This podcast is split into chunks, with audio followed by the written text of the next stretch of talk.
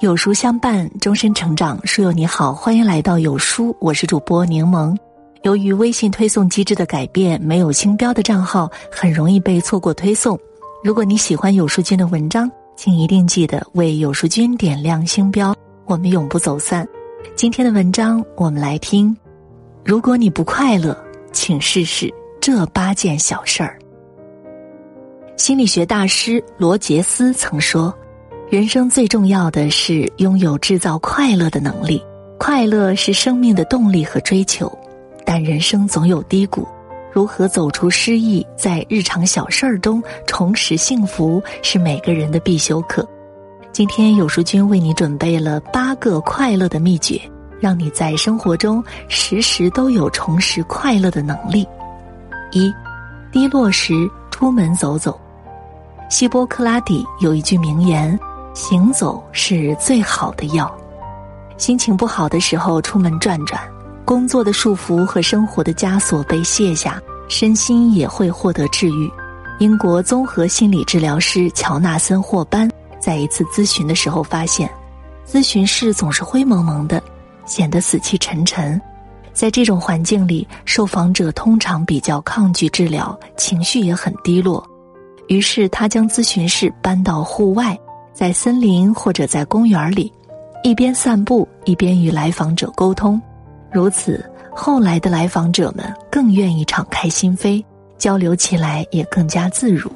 这种方法被乔纳森归纳为散步疗法。他还说：“大自然是我心中的万能之母，它引导我、容纳我、培育我，从而帮我度过人生的艰难时刻。人类本身就源自于大自然。”生命的能量也来源于自然，路途中所见的一草一木、一花一鸟，皆能治愈我们的身心，抚平心头的失意和低落。试着走出家门，感受黄昏、落日和晚风，享受静谧中的纯粹与快乐。当你把行走当成一种习惯，便能从自然中汲取源源不断的力量。二，郁闷时晒晒太阳。古人爱晒太阳，将其雅称为“复轩”。明代才子魏咏曾说：“山居之士复轩而坐，顿觉化日舒长，为人生一快耳。”隐居山林，晒着太阳，感受白昼渐渐变长，这样的人生又怎么会不快乐呢？从古至今，无论贫富，无论境遇，晒太阳都是一件乐事。丰子恺在抗战乱局中与家人在乡下避难。一日，他与老师马一福坐在冬日暖阳下品茶闲聊，两人一扫流离失所之落魄，享受难得的惬意悠闲。丰子恺感慨道：“我希望春永不再来了，使我常得复轩之乐。沐浴在阳光下，身体暖洋洋的，心头烦忧一时被抛到脑后。”身心都会感觉惬意安然，这种快乐不只是心态上的改变，也得到了现代医学的认可。梅斯医学团队研究发现，晒太阳可以加强我们大脑里的血清素周转率。血清素被称为快乐激素，血清素水平低了，人就会感到抑郁。提高血清素水平能够有效缓解焦虑，使人感到愉悦。微风不燥，阳光正好。多多走出家门，沐浴在阳光下，心也会跟着明媚起来。孩子说：“你来人间一趟，你要看看太阳。心若阳光，何惧彷徨？”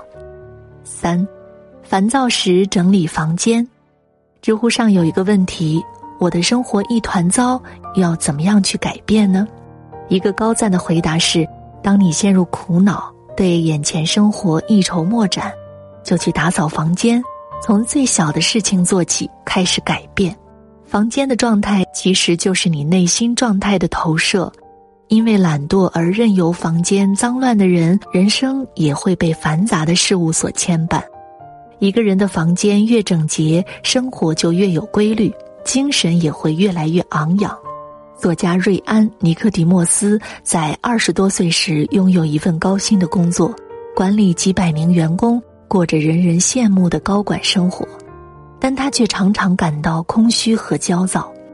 瑞安常常疯狂的消费，把家里塞得满满当当，还借酒消愁，甚至靠服用镇定剂度日。朋友乔舒雅得知之后，建议他改变这种颓废的生活状态，好好的整理自己的房间。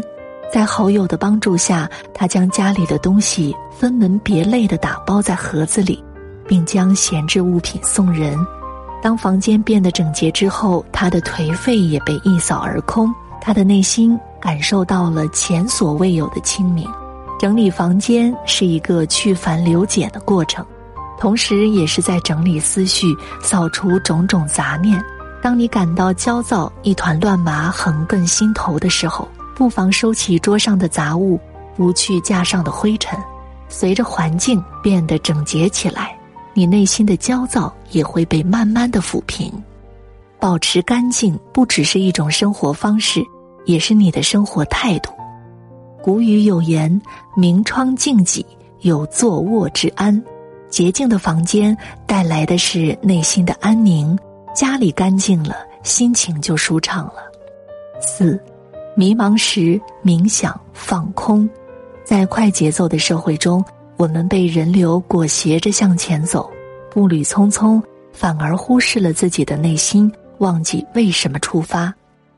是时候停下脚步，拿出一段时间和自己相处，听听内心的声音，唤醒沉睡的灵魂。曾经有一段时间，作家张萌陷入了迷茫焦躁之中。难以集中的注意力工作，甚至连睡眠也受到了影响。后来他在冥想中找到了解决办法，他听着舒缓的音乐，心随意走，想象自己在宇宙中，在森林里，在海面上，感受自己缓慢而轻柔的呼吸，身体和心灵都得到了放松。当大脑彻底放空时，屏蔽了外界的纷纷扰扰，他发现自己。能够重新静下心来解决问题，冥想就是给我们的大脑一个安顿自己的空间。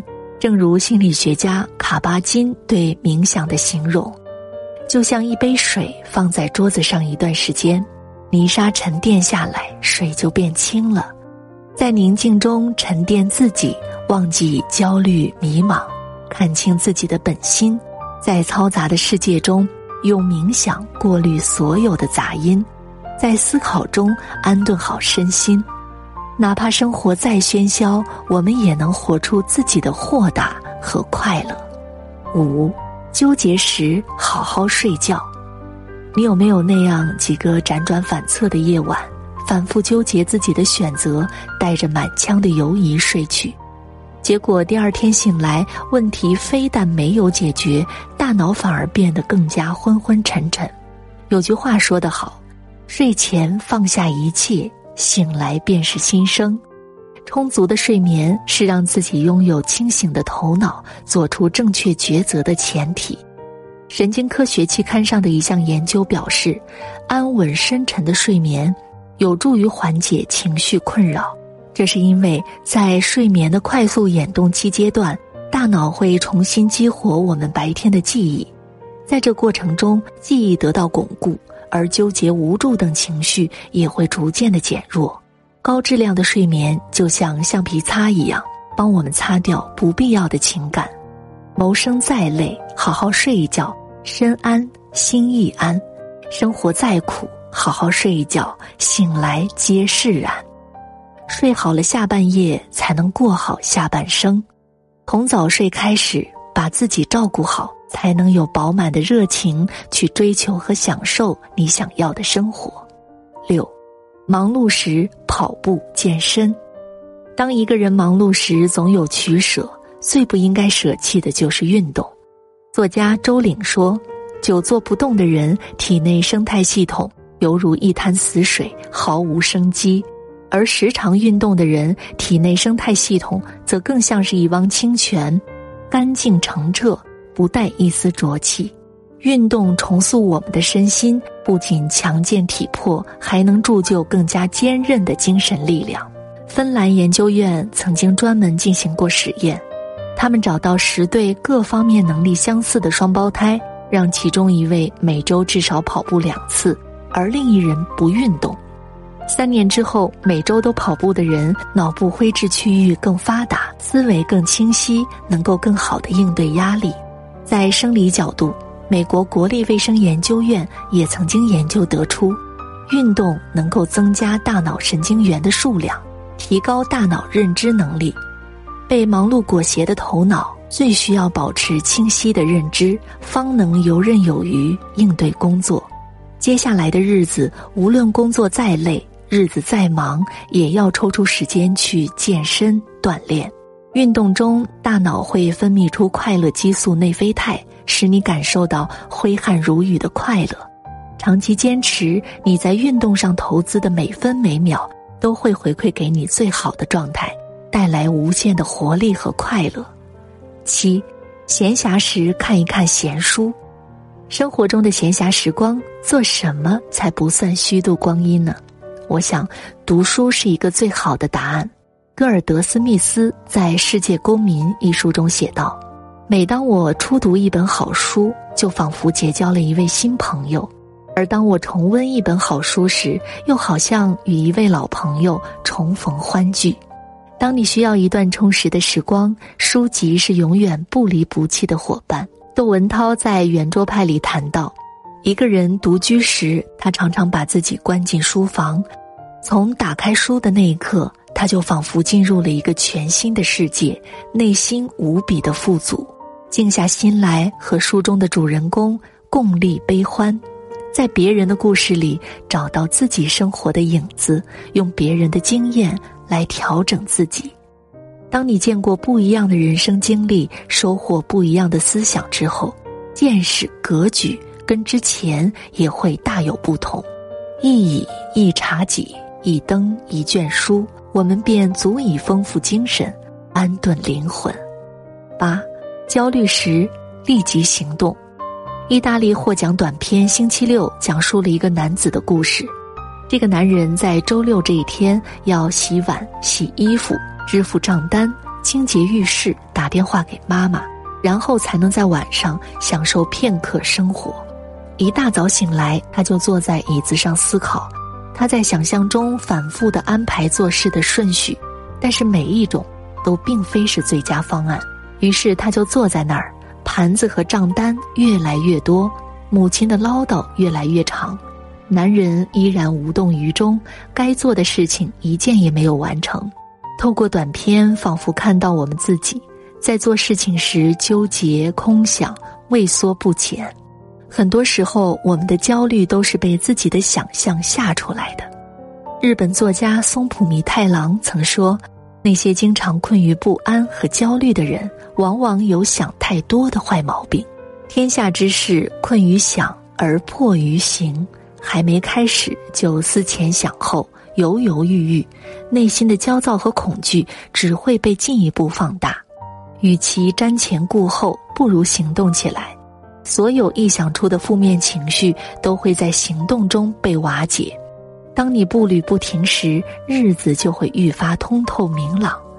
梁实秋在《新手仪式去生活》中说道：“有时候，只要把心胸敞开，快乐也会逼人而来。这个世界，这个人生，有其丑恶的一面，也有其光明的一面。良辰美景、赏心乐事，随处皆是。”智者乐水，仁者乐山。雨有雨的趣，情有情的妙。